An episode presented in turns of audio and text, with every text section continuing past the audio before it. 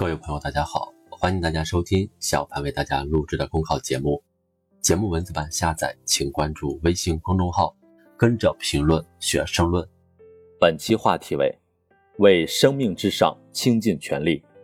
一位七十岁老人身患新冠肺炎，十多名医护人员精心救护几十天，终于挽回了老人的生命。治疗费用近一百五十万元，全部由国家承担。日前发布的抗击新冠肺炎疫情的中国行动白皮书所记录的细节，再次印证了中国全力保障人民生命权、健康权的价值追求。在重大疫情面前，我们一开始就鲜明提出把人民生命安全和身体健康放在第一位，在全国范围调集最优秀的医生、最先进的设备、最急需的资源，全力以赴投入疾病救治。救治费用全部由国家承担。回溯抗疫历程，人民至上、生命至上是中国行动的鲜明底色。尽最大努力挽救生命，才是中国社会的普遍共识。正因为如此，今年全国两会期间，习近平总书记在参加十三届全国人大三次会议内蒙古代表团审议时，饱含深情地说：“人民至上，生命至上，保护人民生命安全和身体健康。”可以不惜一切代价，同时间赛跑、与病魔较量的日日夜夜，中国创造了无数生命奇迹。我们不遗漏一位感染者，不放弃每一位患者。从出生不久的婴儿到一百多岁的老人，都全力抢救。仅以高龄患者救治为例，湖北省成功救治三千余位八十岁以上、七位百岁以上新冠肺炎患者。坚持人的生命高于一切。不论年龄、性别、贫富，为挽救每一个生命倾尽全力，这是中国抗击疫情的核心逻辑，也是短时间内疫情防控取得重大战略成果的最重要原因。有国外学者由衷感叹，这是地地道道的人道主义。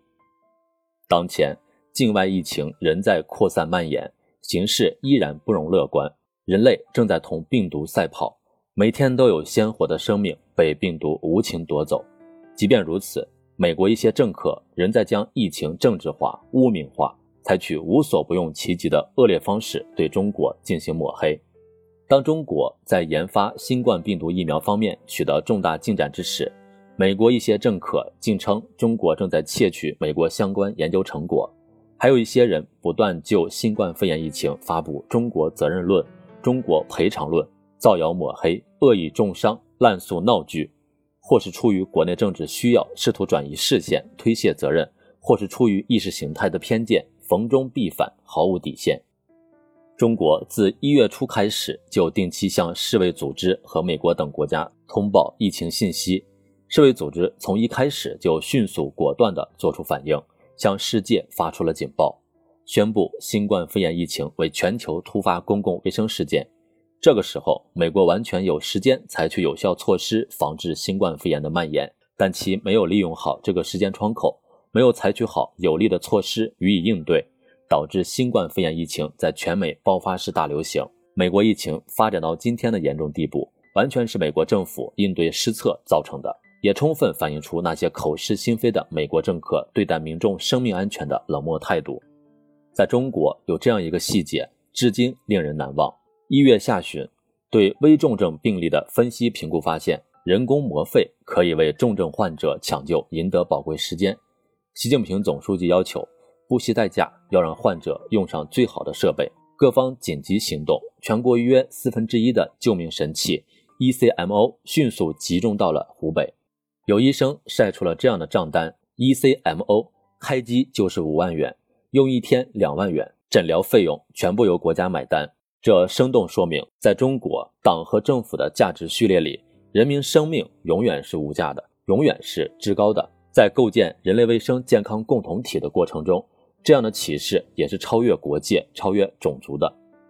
人民安全是国家安全的基石，人类健康是社会文明进步的基础。正如世界卫生组织等国际组织所强调的，只有采取包容性的办法，保护每个人的生命权和健康权。